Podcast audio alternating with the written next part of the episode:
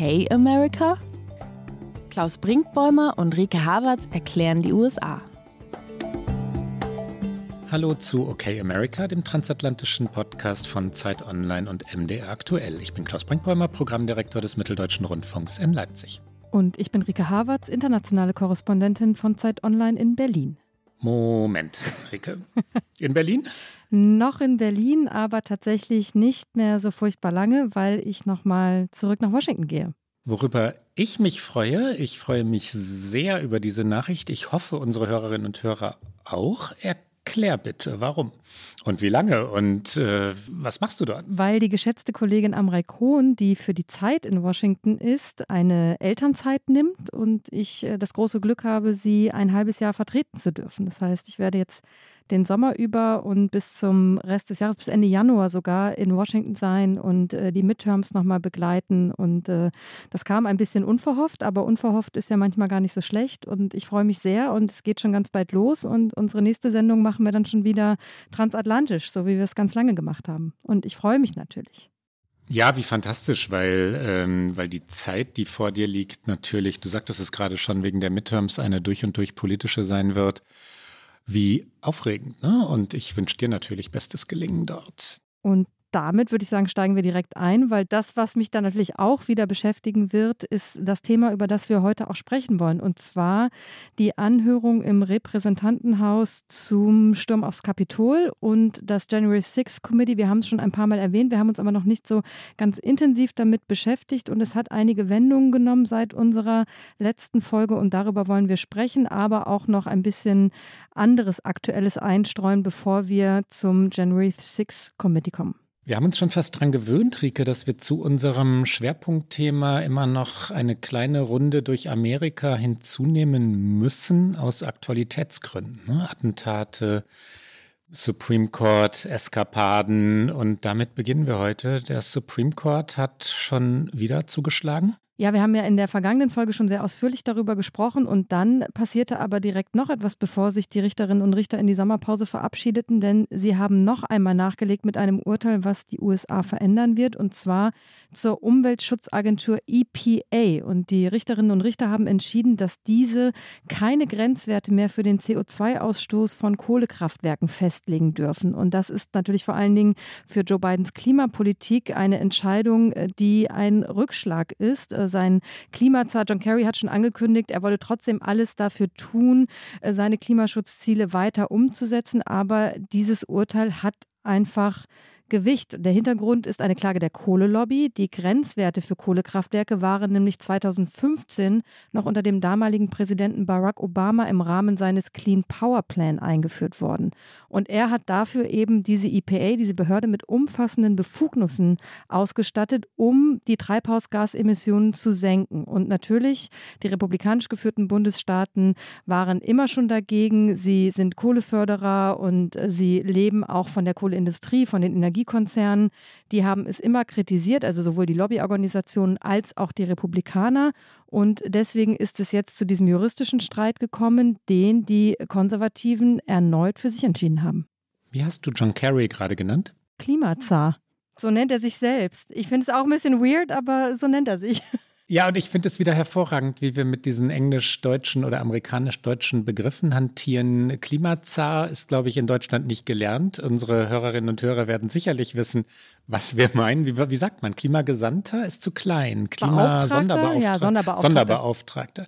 Ich finde aber, Klimazar wird hiermit in den Duden aufgenommen. Ich füge noch meine auch schon sehr bekannten Air Quotation Marks hinten an zum Klimazar. Air Quotes äh, Climate Czar, Klimazar ähm, Duden bitte übernehmen.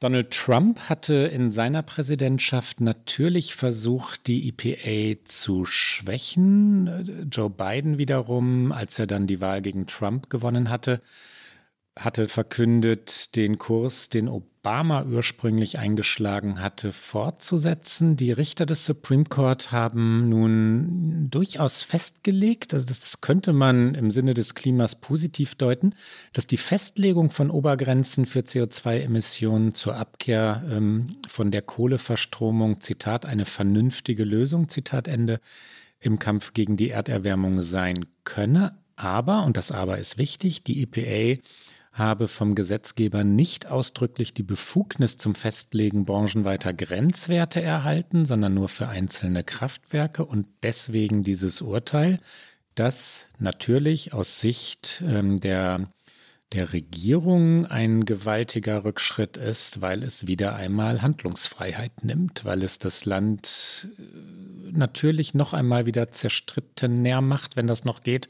Ich weiß nicht, ob dieser Komparativ überhaupt noch möglich ist handlungsunfähig allemal. Ne? Absolut. Äh, Joe Biden hat tatsächlich mittlerweile den Supreme Court in dieser jetzigen Besitzung als extremistisch bezeichnet. Das hat er vor allen Dingen in Reaktion auf äh, äh Roe v. Wade getan, worüber wir äh, sehr lange gesprochen haben, aber natürlich auch im Kontext all dieser anderen Urteile. Und interessant ist auch, dass die öffentliche Zustimmung zum Gericht in den USA sinkt. Denn nur noch ein Viertel der US-Amerikanerinnen und Amerikaner sagt, sie hätten großes oder einiges Vertrauen in den Supreme Court. Das hat das Meinungsforschungsinstitut Gallup herausgefunden. Das ist der niedrigste je gemessene Wert und entscheidend ist, dass dieser Wert sogar ermittelt wurde, bevor all diese Urteile fielen, über die wir jetzt und in den vergangenen Wochen gesprochen haben. Und äh, das wird nicht dazu beitragen, dass das Ansehen des Gerichts besser wird. Das wird vermutlich noch weiter sinken und damit ist natürlich das ganze Gefüge des politischen Systems in den USA, das darauf ausgebaut ist, dass dieses Gericht eine andere Rolle und eine andere Funktion hat, absolut ins Wanken geraten. Da kommt mutmaßlich noch ein weiteres Urteil. Jedenfalls wird sich der oberste Gerichtshof mit einem Fall befassen und dann natürlich ein Urteil sprechen müssen. Einem Fall also, wo es darum geht, ob die Gesetzgeber der einzelnen Bundesstaaten freie Hand bei der Festlegung von Regeln für Wahlen in ihrem Bundesstaat haben sollten. Das meint also, ob die Gerichte oder die Regierung das Gesetz das, äh, oder die Gesetze, die für die Wahl relevant sind, festlegen können. Wenn man sich also eine republikanische Regierung in einem, ich sage jetzt mal, Hardliner-Bundesstaat wie Texas vorstellt, die das Wahlrecht so festschreiben möchte, wie es ihr ihren Wünschen eben entspricht, dann ist dieses Urteil, das da kommen wird, ein höchst relevantes. Sollte der Supreme Court den Klägern, das sind Republikaner aus North Carolina, Recht geben, dann hätten die Gesetzgeber der Bundesstaaten und eben nicht die Gerichte dieser Bundesstaaten das letzte Wort bei jeglicher Festlegung von Vorschriften. Das wäre wirklich eine erneute dramatische Veränderung. Es würde wieder einmal rechtsstaatliche Regeln, demokratische Regeln aufweichen. Noch sind wir im Konjunktiv. Ich frage mich, wie lange noch? Es wird erstmal nicht ganz akut entschieden werden, weil ich habe es gerade schon mal gesagt, der Supreme Court ist in seiner Sommerpause, aber dass sie überhaupt entschieden haben, dieses, diesen Fall anzuhören, sich dieses Falles anzunehmen, lässt darauf schließen, dass sie gewillt sind, sich damit zu befassen. Und so wie die Mehrheiten eben derzeit sind, muss man damit rechnen, dass wir eben nicht dauerhaft im Konjunktiv bleiben und muss man damit rechnen, dass damit eben etwas erreicht wird, was die Republikaner ja versuchen, eben auch auf einem vermeintlichen, wobei ich muss das vermeintlich streichen, auf einem legalen Wege dafür zu sorgen, dass sie entscheidende Vorteile bekommen und dass sie eben äh, entscheidende Vorteile haben, weil sie vor allen Dingen auf Bundesstaatenebene sehr viele Regierungen kontrollieren und damit eben im Zweifel im on the long run, jetzt weiß ich schon wieder nicht das deutsche Wort, ähm, äh, langfristig, auf lange Sicht. Auf lange Sicht. On the long run gewinnt auch. Immer, oder? Ähm, dort die Menschen sitzen haben, die ihnen dann äh, genehme und damit nicht mehr demokratische äh, Ergebnisse für Wahlen erzielen. Und das ist dieser Graubereich, über den wir schon so häufig gesprochen haben und auch äh, die Schwäche, sage ich mal, der Demokraten, die es eigentlich versäumt haben in den vergangenen 10, 15, 20 Jahren, diesen Fokus so auf die Bundesstaaten und die Kontrolle der Bundesstaaten zu legen, wie es die Republikaner getan haben. Joe Biden, du hast ihn schon angesprochen, ähm, hat vor allem sich auf das Recht auf Abtreibung beziehend oder das Supreme Court Urteil beziehend eine sogenannte Executive Order unterzeichnet. Ähm, diese, das ist ein, ein Präsidialerlass, diese Executive Order soll das Recht auf Abtreibung festigen. Wir kommen gleich zu einem O-Ton. Es gab sofort Kritik daran, dass es nicht weit genug reiche, wobei all das relativ ist. Executive Orders sind sowieso vergleichsweise wertlos. Sie sind sofort wegwischbar. Der nächste Präsident kann durch eine neue Executive Order die alte ersetzen und umdrehen. Sie sind nicht wirklich bindendes oder langfristig bindendes Gesetz. Zumal ja auch die Bundesstaaten jetzt äh, zur Tat schreiten und das Recht auf Abtreibung einschränken. Also mal sehen, wie lange diese oder wie sehr diese Executive Order wirken wird. Worauf wir eigentlich hinaus wollten, ein O-Ton. Äh, Joe Biden beklagt die furchtbare Entscheidung des Supreme Courts, also jene Entscheidung, ähm, die, die das Recht auf Abtreibung gewaltig einschränkt oder sogar untersagt, unmöglich macht. Er ruft auf, wählen zu gehen. Er sagt, jede Stimme sei relevant. Er klagt und hören wir ihn doch erst einmal. Hier also Joe Biden. Now, with the Vice President, Secretary Becerra, and uh, Deputy Attorney General Monaco, I want to talk about an executive order I'm signing to protect reproductive rights of women. In the aftermath of the Supreme Court's terrible, extreme, and I think so totally wrong-headed decision to overturn Roe v. Wade. In both formalized actions I announced uh, right after the, the decision, as well as adding new measures today. Let's be clear about something from the very start. This was not a decision driven by the Constitution. Let me say it again. This was not a decision driven by the Constitution. And despite what those justices in the majority said, this was not a decision driven by history. You've all probably had a chance to read the decision and the dissent the majority rattles off laws from the 19th century to support the idea that Roe was historic was a historic anomaly because states outlawed abortion in the 1880s toward the end. But that's just wrong. The truth is today's Supreme Court majority that is playing fast and loose with the facts. Even 150 years ago, the common law and many state laws did not criminalize abortion early in pregnancy, which is very similar to the viability line drawn by Roe. But the Dobbs majority ignores that fact. And the Dobbs majority ignores that many laws are enacted to protect women at the time when they were dying from unsafe abortions. This is the horrific reality that Roe sought to end the practice of medicine should not, emphasize, should not be frozen in the 19th century. So what happened? The dissenting opinion says as clear as you can possibly say it. And here's the quote Neither law, nor facts, nor attitudes have provided any new reason to reach a different result than Roe and Casey did. And that has changed, excuse me, all that's changed is this court, end of quote all this changes this court. that wasn't about the Constitution or the law. It was about a deep, long-seating antipathy toward Roe and the broader right to privacy. As the justice wrote in their dissent, and I quote, the majority has overruled Roe and Casey for one and only one reason, because it has always despised them, and now it has the votes to discard them, end of quote. So what we're witnessing wasn't a constitutional judgment. It was an exercise in raw political power.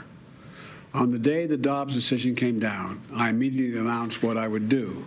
But I also made it clear, based on the reasoning of the court, there is no constitutional right to choose. Only the way, to, the only way to fulfill and restore that right for women in this country is by voting, by exercising the power at the ballot box. Let me explain.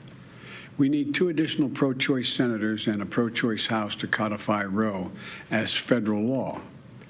Your vote can make that a reality. Was ich ja erschütternd finde, Rike, erschütternd ist ein dickes Wort, aber sagen wir mal bemerkenswert finde, ist, wie schwach Biden wirkt, ja, wie monoton er spricht, selbst bei einem so ja leidenschaftlich hitzig diskutierten Thema wie diesem das ja auch ein großes Wahlkampfthema ist, das durchaus Wahlen entscheiden kann, klingt er so, als sei er nicht ganz anwesend an einer Stelle. Ich hoffe, unsere Hörerinnen und Hörer haben es gehört. Ansonsten kann man es vielleicht sogar noch einmal nachhören. Sagt er sogar Say Again, was ein Regie Hinweis oder eine Regieanweisung aus dem Teleprompter ist, das sollte man nicht mitlesen. Ne? Also der, das ist die, die Regieanweisung für sag's bitte zweimal. Das sollte man aber nicht sagen, sondern man sollte das, was man zweimal sagen soll, zweimal sagen. Er wirkt ganz schön hilflos. Kamala Harris, die rechts hinter ihm stand, äh, wirkte so, das ist jetzt sehr interpretatorisch oder interpretierend, was ist eigentlich richtig? Egal, ich interpretiere. Sie wirkte so, als sei sie, als sei sie nur mühsam beherrscht, als, äh, als sei sie ganz schön ungeduldig mit ihrem Vorgesetzten. Ähm, nein, sie hat nicht gelacht, sie hat äh, ernst in die Kamera geguckt, aber mühsam beherrscht, würde ich sagen. Und dieser Ausschnitt leitet sehr elegant über zu dem weiteren Thema, was in den USA gerade sehr diskutiert wird, äh, was wir auf jeden Fall kurz auch thematisieren wollen, nämlich die Frage, und äh, das scheint aus deutscher Sicht vielleicht äh, verfrüht zu sein, aber aus amerikanischem Verständnis heraus ist es überhaupt nicht verfrüht, nämlich die Frage danach, ob Joe Biden noch einmal eine zweite Amtszeit anstreben wird darauf angesprochen, sagt er immer wieder, ähm, äh, er zieht es in Erwägung. Man hört auch immer aus dem Weißen Haus und dem Umfeld heraus, dass er es auch tatsächlich nicht nur sagt, um nicht wie eine äh, lahme Ente zu wirken, also eine lame duck, die eigentlich äh, nichts mehr äh, bewegen kann und will, weil er ja eh abtritt nach der ersten Amtszeit, sondern dass er tatsächlich es auch möchte, dass er meint, dass er das noch schaffen kann.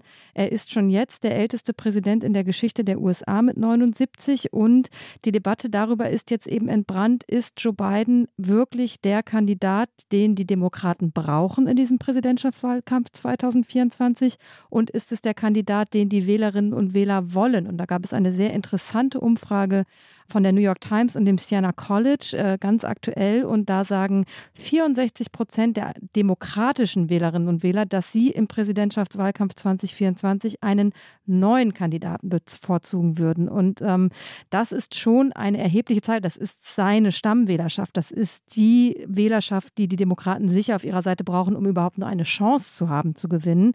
Sie sind halt, also selbst die Demokraten sind äh, landesweit von seiner Führungsrolle enttäuscht und Sie geben ihm auch nur eine Zustimmungsrate von 33 Prozent für seine Arbeit, was einfach auch katastrophal schlecht ist. Und mehr als drei Viertel der registrierten Wählerinnen und Wähler sind der Meinung, dass sich die Vereinigten Staaten in die falsche Richtung bewegen. Und äh, das ist ein Pessimismus, der ähm, für die USA nie gut ist, weil die USA leben von einer ganz anderen Haltung und auch ähm, Wahlkampf lebt von einer anderen Haltung. Und dieser Pessimismus zieht sich durch alle Schichten, durch alle Gruppierungen, durch alle Altersgruppen. Gruppen, Städte, ländliche Gebiete. Also das ist wirklich so ein allumfassendes Gefühl offensichtlich, was sich gerade in den USA breit macht. Und äh, da ist halt die Frage, wie will Biden da noch gegensteuern?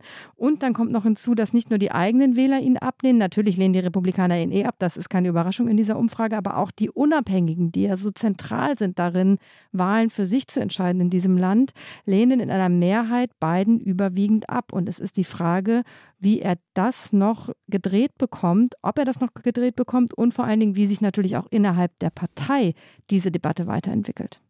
Wir sagen ja durchaus offen, ähm, Rike, ich glaube, wir sagen es jedes Mal, wenn wir uns geirrt haben, wenn wir Fehler gemacht haben, wenn wir von Hörerinnen und Hörern darauf hingewiesen werden, dass wir das ein oder andere Wort auch mal falsch ausgesprochen haben, Namen zum Beispiel oder so. Wir lagen aber auch schon hin und wieder mal richtig. Äh, dass Joe Biden der falsche Präsident sei, haben wir von Anfang an gesagt, schon im Wahlkampf. Und ich glaube, dass sich eines bestätigt. Die Demokraten haben sich in eine Sackgasse manövriert und stecken da fest und verlieren die Unterstützung ähm, ihrer Stammwählerschaft und äh, laden natürlich zum Wählen des politischen Gegners ein. Sie werden bei den Midterms in diesem Winter, die du in Washington oder irgendwo im schönen Land erleben wirst, ähm, bestraft werden. Sie werden abgewählt werden, was die Mehrheiten in beiden Kammern des Kongresses angeht. Das ist eine Prognose, ja, und die kann falsch sein, ja, aber ich glaube, so wird es kommen. Ne? Im Repräsentantenhaus und im Senat werden die Republikaner ab November die Mehrheit haben. Und also im November ist der Wahltag.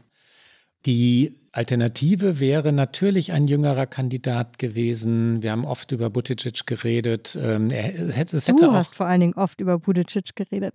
Ich habe oft über Buttigieg geredet, aber auch äh, Gillibrand oder Klobuchar oder ähm, Cory Booker oder äh, die, in weit muss man ja sagen, wirklich die jüngere Generation, Herr Je, der Demokraten, ähm, hätte die Wahl mutmaßlich auch gewonnen gegen Trump. Die Demokraten haben halt auf den sicheren, vermeintlich sicheren Kandidaten Biden gesetzt, wissend, dass er sich oft verspricht, wissend, dass er nicht mehr in Hochform war und er wird schwächer von Woche zu Woche. Wenn ich mir den Wahlkampf ähm, von 24 vorstelle, Donald Trump heute 76 gegen Joe Biden, heute 79, Boah, und das bei Themen wie der Klimafrage oder der Gewalt an Schulen in Amerika, also jungen Themen, die dieses Land aufwühlen, Abtreibung ja nun auch. Da läuft etwas wirklich schief. Ne? Das geht an ganz zentralen Schichten der amerikanischen Gesellschaft vorbei.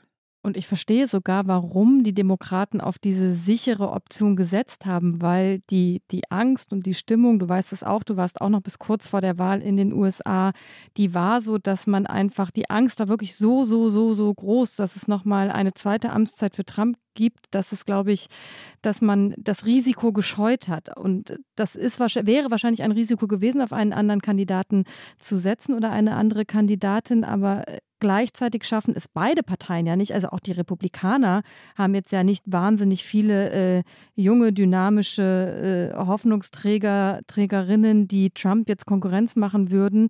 Ähm, sie schaffen es nicht, diesen Generationenwechsel zu vollziehen, den sie eigentlich brauchen. Und das ist auch noch eine vielleicht letzte interessante Zahl aus dieser Umfrage, die sich jetzt nur auf die Demokraten bezieht. Aber 94 Prozent der unter 30-Jährigen wünscht sich demnach einen anderen Kandidaten. Und man kann es verstehen, weil all diese Themen, die du gerade angesprochen hast und natürlich auch die Frage von sozialer Gerechtigkeit, Zukunftsfragen. Ähm, auch Inflation, all das. Also wie kann ich meine Zukunft in diesem Land leben, wenn es um Klima geht, um, um Einkommen, um Gerechtigkeit, Rassismus wieder ein Stichwort. All das sind Fragen, die natürlich alle umtreiben, aber insbesondere diejenigen, die sich gerade noch ihr Leben und ihre Zukunft in diesem Land aufbauen.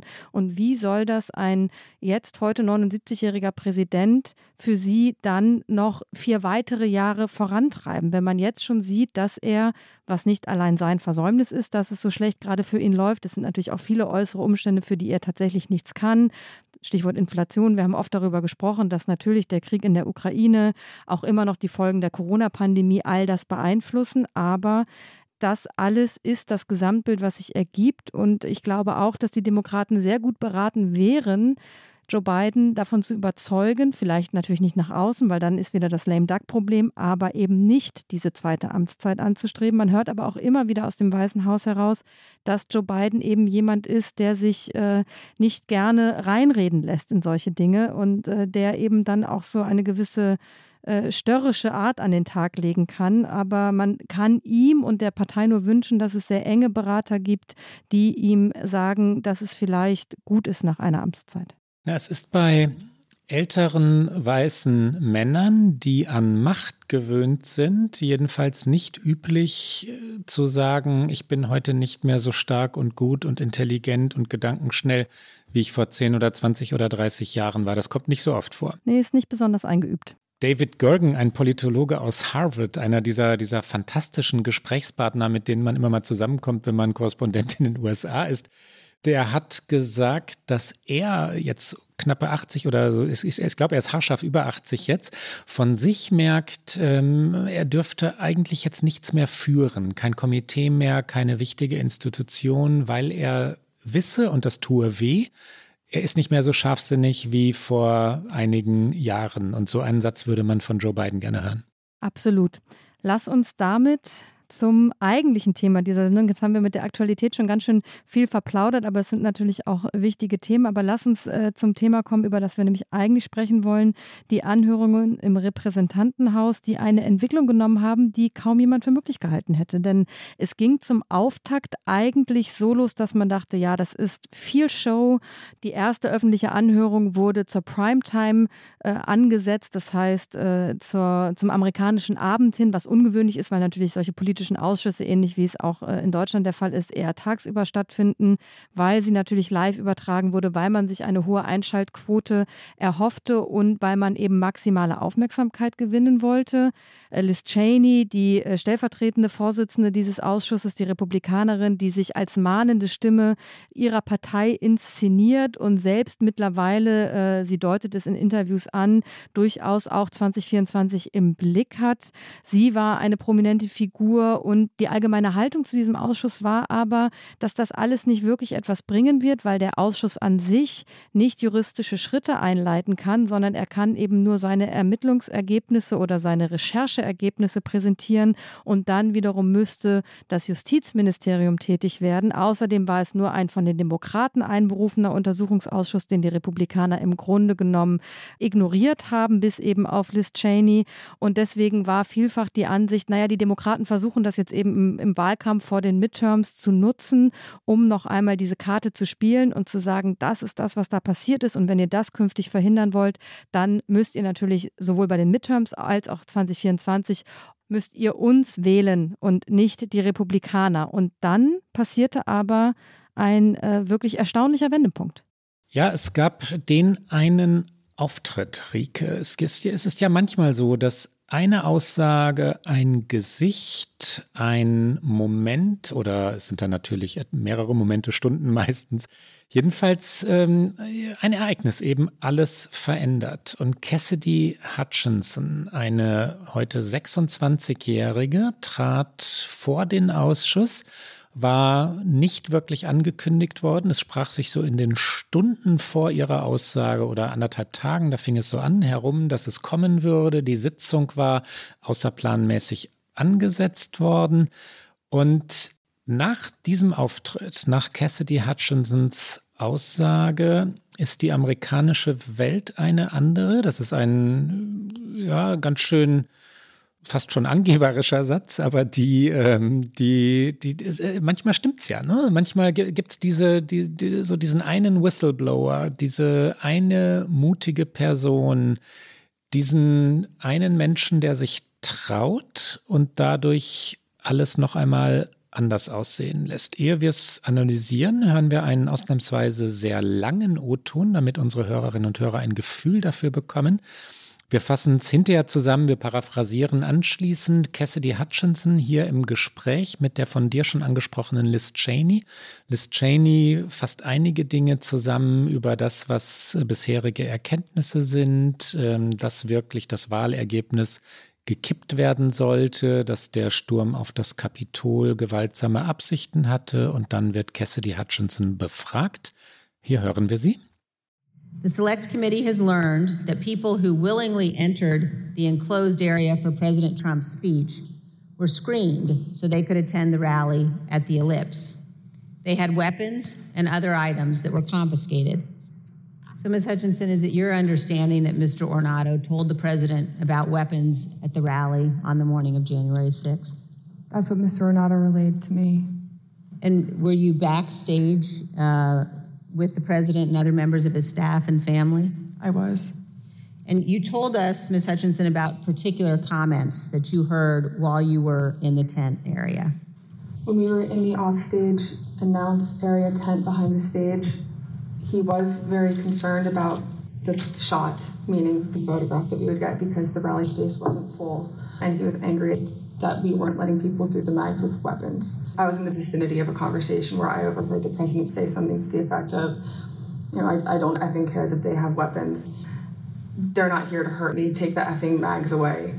Let my people in. They can march to the Capitol from here. Let the people in. Take the effing mags away. In fact, in the days before January 6th and on January 6th itself, President Trump expressed to multiple White House aides that he wanted to go to the Capitol after his speech. When you returned to the White House in the motorcade after the president's speech, where did you go? When I returned to the White House, I walked upstairs towards the Chief of Staff's office, and I noticed Mr. Ornato lingering outside of the office. When I went in, he shut the door, and I noticed Bobby Engel, who is the head of Mr. Trump's security detail, sitting in a chair, just looking somewhat discombobulated and a little lost. Tony proceeded to tell me that when the president got in the beast, he was under the impression from Mr. Meadows that the off the record movement to the Capitol was still possible and likely to happen. And when Bobby had relayed to him, we're not, we don't have the assets to do it, it's not secure, we're going back to the West Wing. The president had very strong, a very angry response to that. Um, Tony described him as being irate. The president said something to the effect of, I'm the effing president, take me up to the Capitol now. To which Bobby responded, Sir, we have to go back to the West Wing. The president reached up towards the front of the vehicle to grab at the steering wheel. Mr. Engel grabbed his arm, said, Sir, you need to take your hand off the steering wheel. We're going back to the West Wing. We're not going to the Capitol.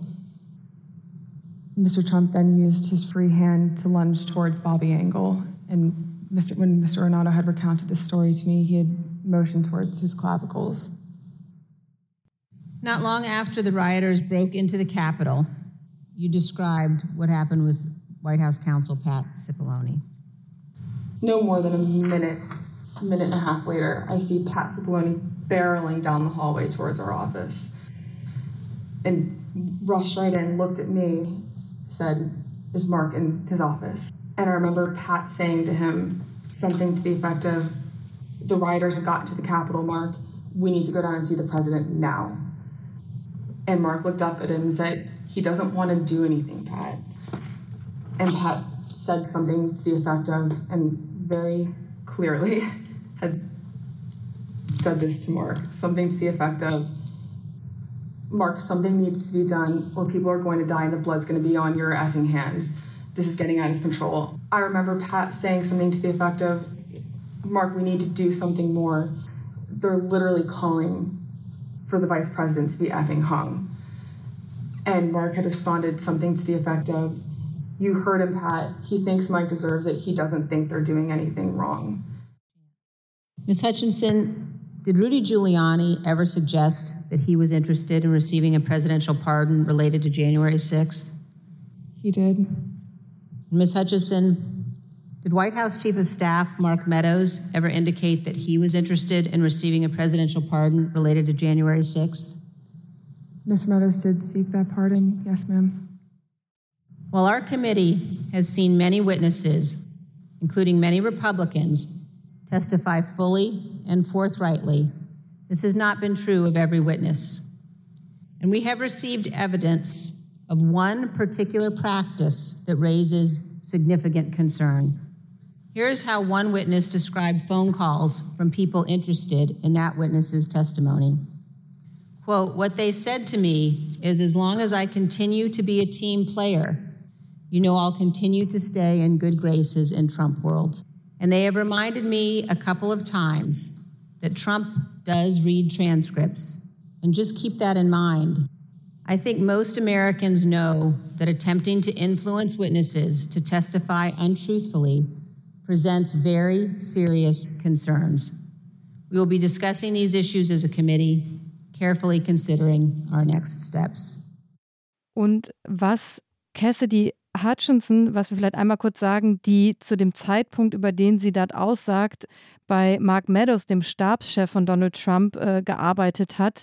Was sie da erzählt, ist das, worauf alle im Grunde gewartet haben, nämlich eine, ein, ein klarer Beleg dafür oder ein, eine klare Beweisführung dafür, was Donald Trump tatsächlich wusste, inwieweit er involviert war. Vieles sagt sie tatsächlich aus erster Hand, einiges, das muss man sagen, gibt sie auch nur wieder. Das hat sie eben nur aus zweiter Hand, da war sie nicht persönlich anwesend, aber was sie im Kern sagt, was wir gerade gehört haben, ist, dass Donald Trump wusste, dass diese Horden, die da am 6. Januar 2021 in Washington demonstrierten, das Kapitol stürmen wollten, um eben einen demokratischen Machtwechsel zu verhindern. Er wusste, dass sie bewaffnet waren und er wusste, dass sie seinen Vizepräsidenten Mike Pence hängen und ermorden wollten. Und ähm, er fand das im Grunde alles richtig und beförderte es. Er tat nichts, um die Gewalt verhindern zu können. Es gab rund um das Regierungsviertel äh, Metalldetektoren, um eben genau das zu verhindern, dass Menschen bewaffnet ins Zentrum Washingtons kommen.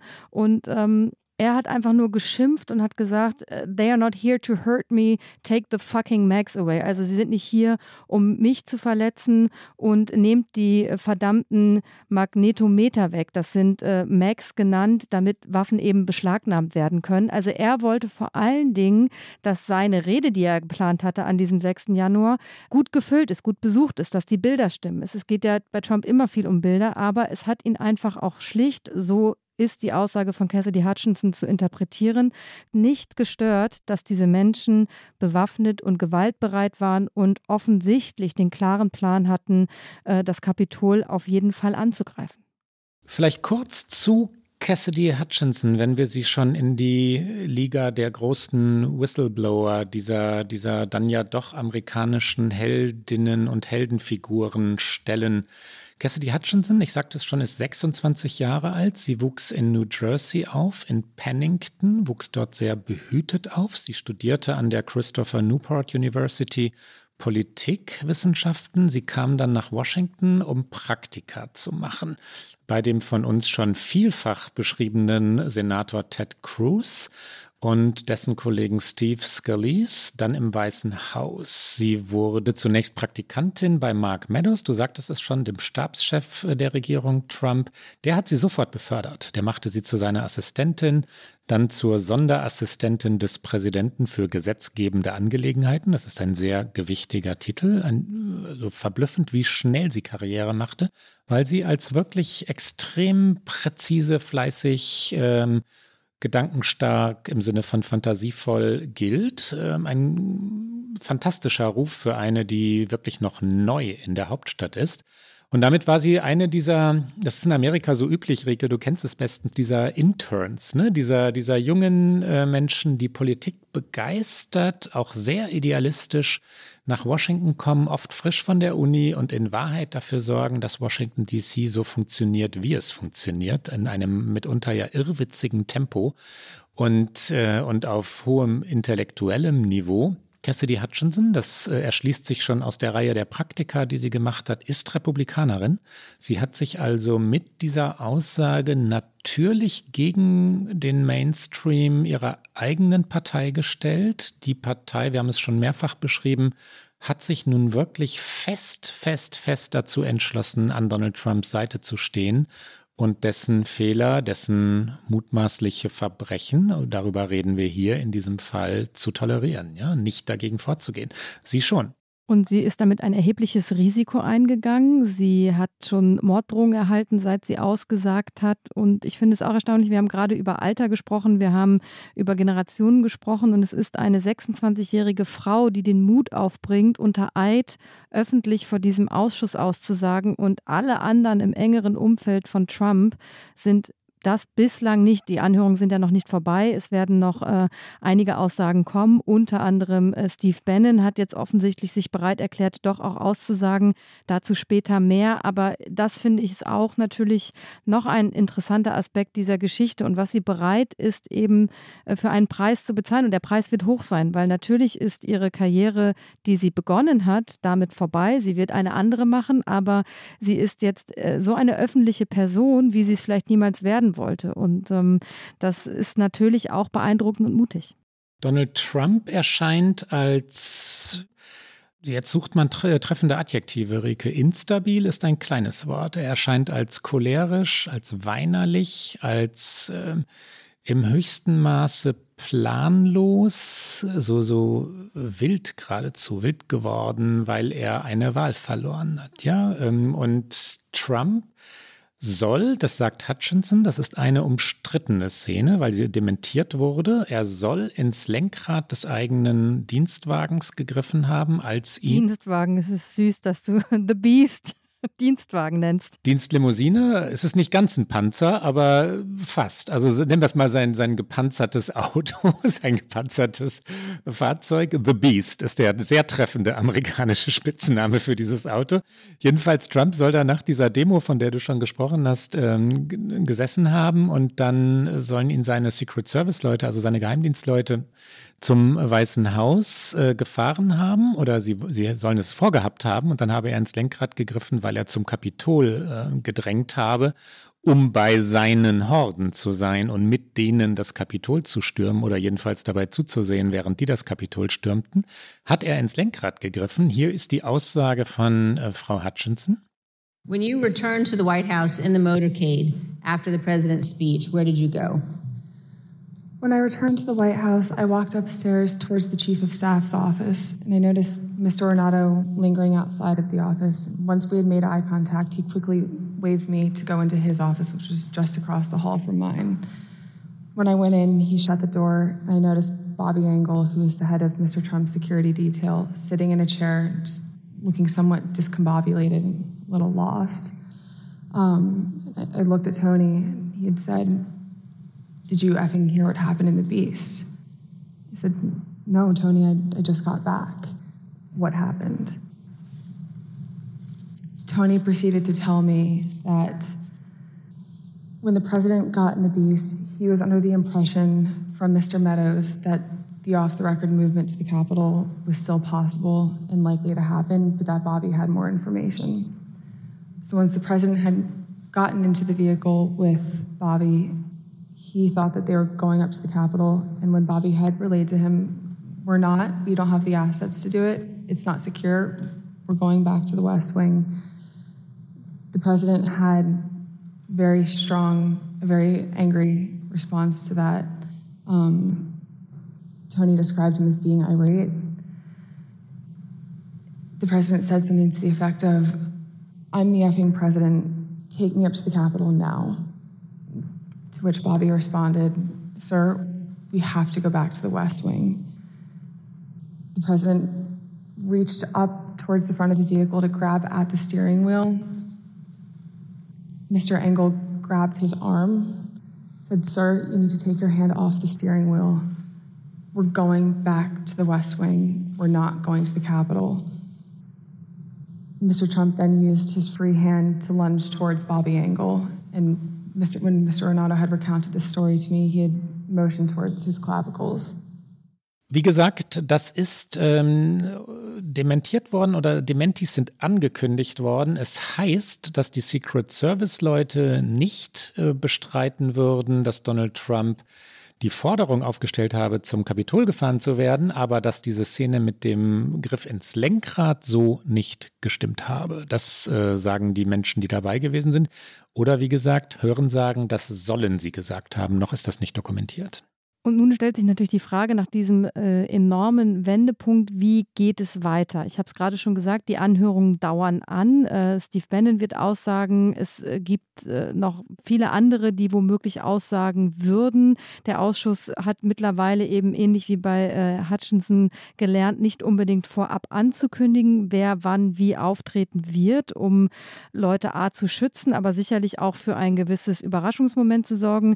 Die Hutchinson-Aussage kam ja auch sehr über überraschend. Es heißt, man hätte es nicht länger äh, geheim halten können und hätte auch da keine Gefahr laufen wollen, dass doch noch etwas schief geht. Also insofern können wir uns da sicherlich noch auf spannende Momente einstellen. Und die Frage, die sich aus all dem stellt, ist, und das ist wieder ein sehr amerikanischer Begriff, aber er ist so schön und alle US-Medien verwenden in diesem Zusammenhang, wird der Ausschuss in der Lage sein, dem Justizdepartement die Smoking Gun zu präsentieren? Also werden sie Ihnen genug Belege oder werden Sie dem Ministerium genug Belege liefern, eben die, äh, die rauchende Waffe, was im Grunde genommen wirklich auf Deutsch sehr langweilig klingt, aber die wirklich dazu führt, faktisch eine Anklage zu erheben, wirklich juristisch zu ermitteln. Das ist ja das erklärte Ziel dieses Ausschusses. Und dann kommt es natürlich darauf an, wie Merrick Garland, der Justizminister und äh, Generalbundesanwalt von Joe Biden, mit diesen Ergebnissen dieses Ausschusses umgeht.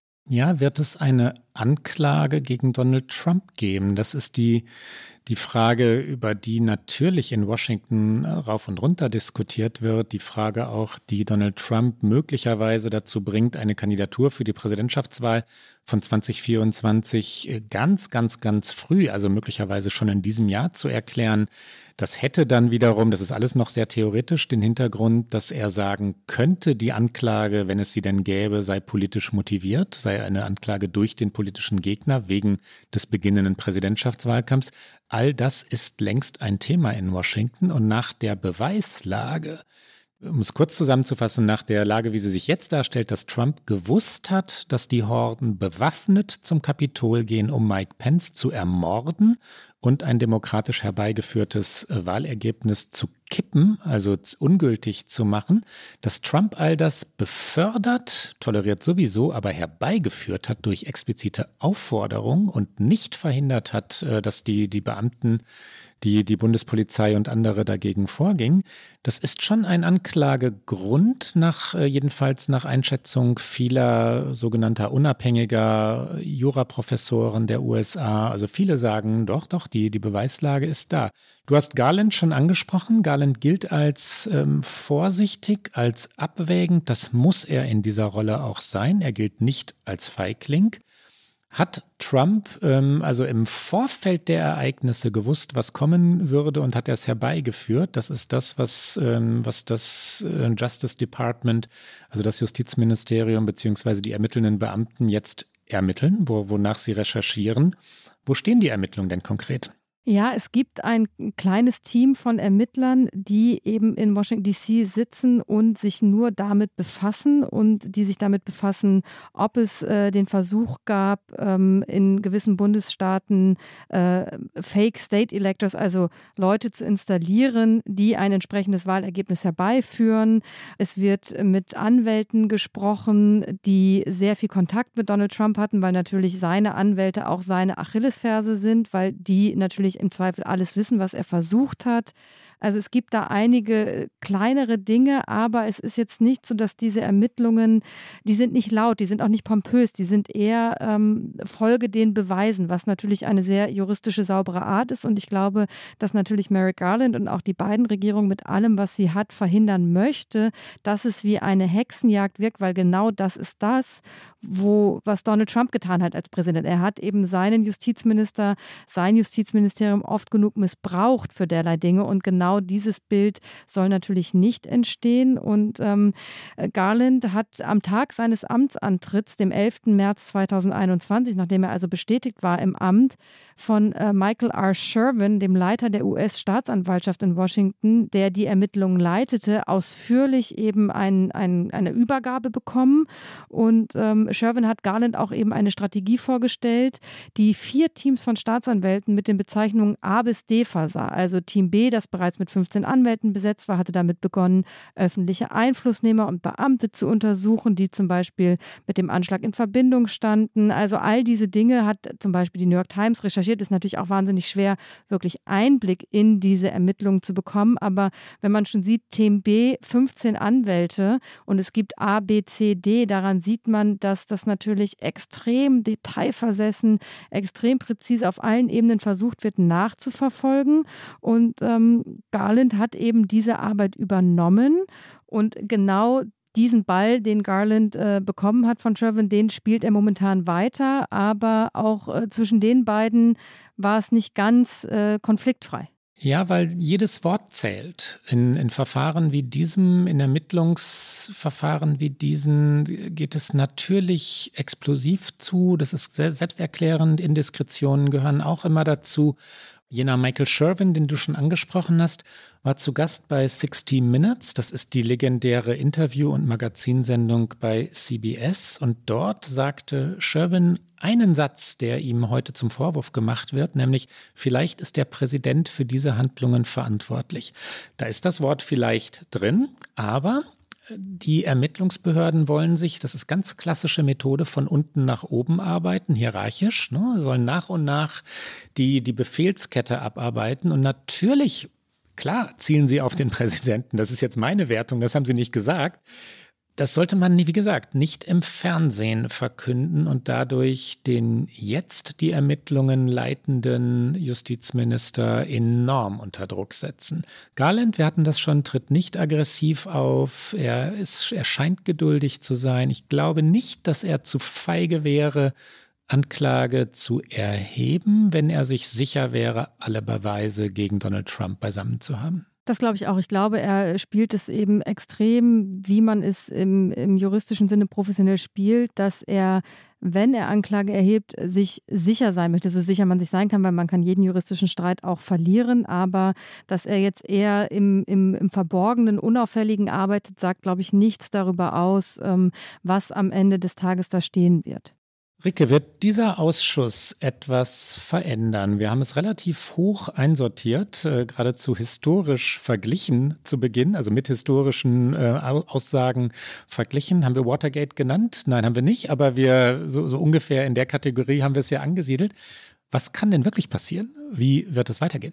Das ist natürlich die Frage. Die eine haben wir gerade schon erörtert. Wird es zu einer Anklage kommen? Wenn es zu einer Anklage kommt, dann hat der Ausschuss natürlich wirklich etwas verändert, weil unabhängig davon, was dann wieder aus dieser Anklage herauskommt, also wird es einen Schuldspruch geben oder nicht, wird das natürlich eine öffentliche Wahrnehmung erzeugen, die ähm, enorm ist und die wird Donald Trump beschädigen, die wird die Republikanische Partei beschädigen. Also das wäre, glaube ich, aus Sicht der Demokraten natürlich das, das bestmögliche Szenario.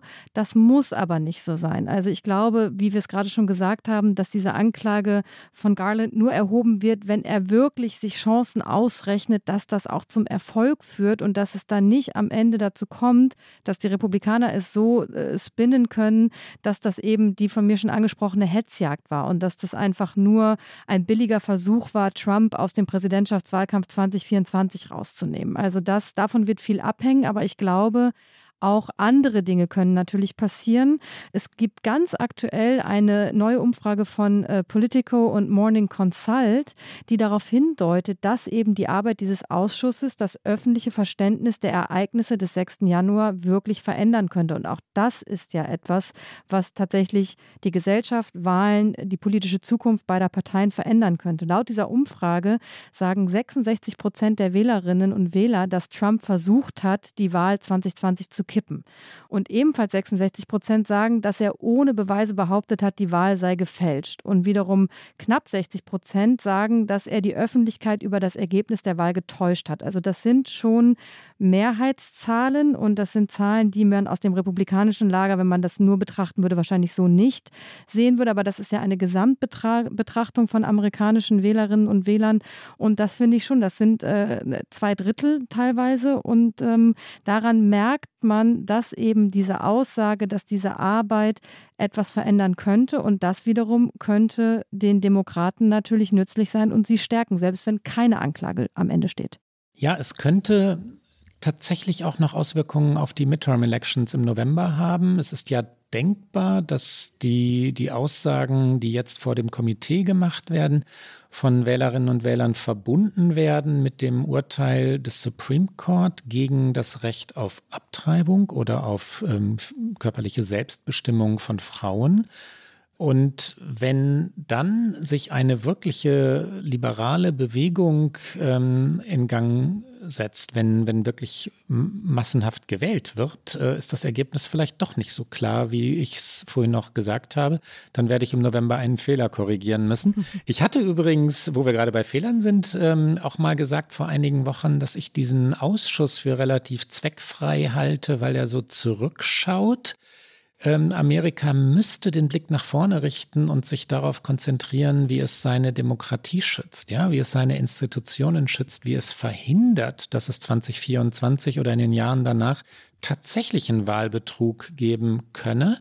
Und dass jetzt immer darüber diskutiert wurde, hat Biden die Wahl durch Betrug gewonnen oder nicht, obwohl klar ist, dass es nicht so war, hat erst zu diesem Ausschuss geführt. Aber ich korrigiere mich. Das ist Aufklärung im besten Sinne, was da gerade passiert ist. Und vielleicht führt es auch dazu, wäre auch meine Hoffnung, dass eben darüber auch in anderen Bereichen genauer hingeschaut wird, nämlich was passiert auf Bundesstaatenebene im Versuchen, äh, Wahlrechtsreformen äh, durchzusetzen, äh, Dinge eben so zu beeinflussen, dass sie nur der eigenen Partei dienlich sind und dass man eben erkennt, dass diese Dinge, die vielleicht auf dem Papier okay scheinen, gar nicht so okay sind. Also dass einfach eine sehr viel höhere Aufmerksamkeit für gewisse Prozesse da ist. Das ist jetzt eine sehr optimistische Annahme von mir, dass das passiert, aber das wäre auf jeden Fall auch noch ein, ein positiver Nebeneffekt. Und ich war ja ganz bei dir. Ich habe ja auch gesagt, dieser Ausschuss wird nicht wahnsinnig viel bewegen, nicht viel verändern. Und ähm, selbst wenn er vielleicht faktisch am Ende des Tages nicht dazu führen wird, dass Donald Trump nicht erneut Präsidentschaftskandidat 2024 wird, hat er trotzdem schon an diesem Punkt, da stimme ich dir zu, etwas gebracht und etwas bewegt. Und jetzt ist natürlich auch die Frage, können die Demokraten das klug für sich ausspielen? Können sie dieses ganze Momentum, was sie jetzt haben über diesen Ausschuss,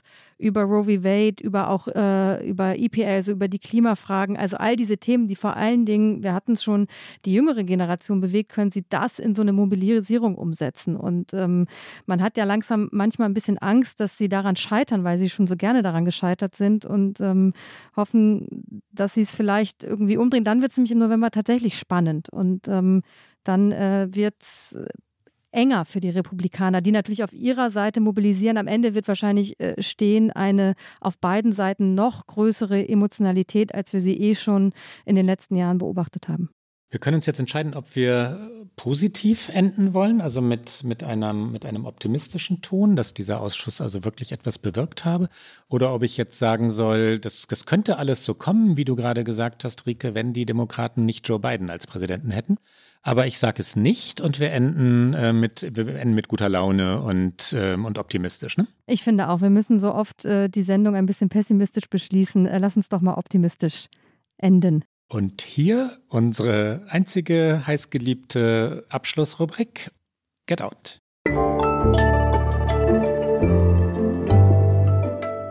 Get Out.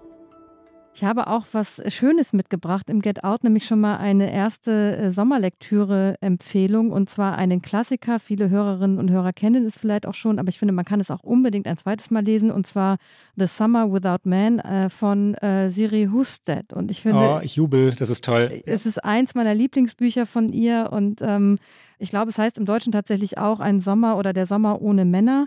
Und ähm, Mia Fredrickson ist die Protagonistin dieses Buchs und äh, sie kehrt in ihre Heimat zurück und vor allen Dingen auch zu ihrer Mutter zurück, nachdem ihr Mann nach 30 Jahren Ehe eine Pause einlegen will, um sich erstmal mit seiner jüngeren Geliebten zu vergnügen und zu gucken, wohin das wohl führen könnte. Und ähm, sie geht dann eben zurück in ihre Heimat und verbringt den Sommer dort und zwar eben einen Sommer eigentlich ohne Männer. Und es ist äh, ein wahnsinnig bezauberndes Buch und es ist so ein auch am Ende ein positives Buch und es beginnt natürlich gar nicht so positiv, weil erstmal die große Krise ist und ähm, es ist äh, ja eins meiner liebsten Bücher und ich finde, man kann es fast jeden Sommer aufs Neue lesen.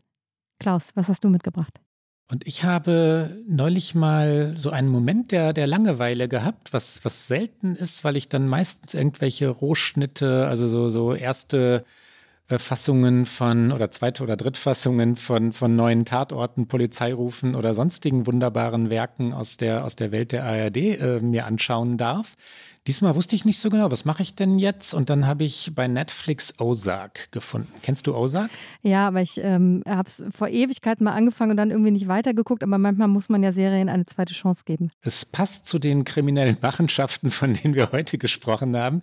Ein, äh, ein Finanzberater, Marty Bird, ähm, gerät in die Abgründe der Drogenwelt, äh, so mexikanische Drogenmafia und viel, viel, viel Geld. Und um sich und seine Familie zu schützen, gibt er ein ja, halsbrecherisches Versprechen ab, nämlich 500 äh, Millionen Dollar in fünf Jahren zu waschen, also zu, zu legalem Geld zu machen für den Drogenbaron. Ne?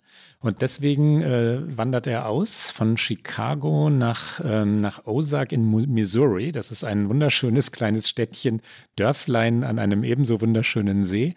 Und dort gibt es erstaunlicherweise viele, viele gleichfalls Kriminelle.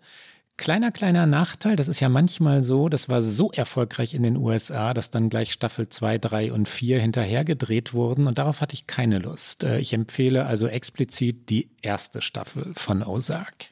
Und das war's für heute bei OK America. Sie hören uns alle zwei Wochen donnerstags auf Zeit Online, mdr.de, in der ARD-Audiothek, auf allen guten Podcast-Kanälen und immer mal wieder auch sonntags beim Podcast Sonntag von MDR Aktuell.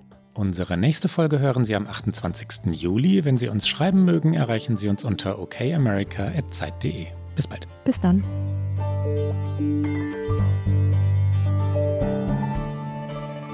Okay America ist ein Podcast von Zeit Online und MDR aktuell.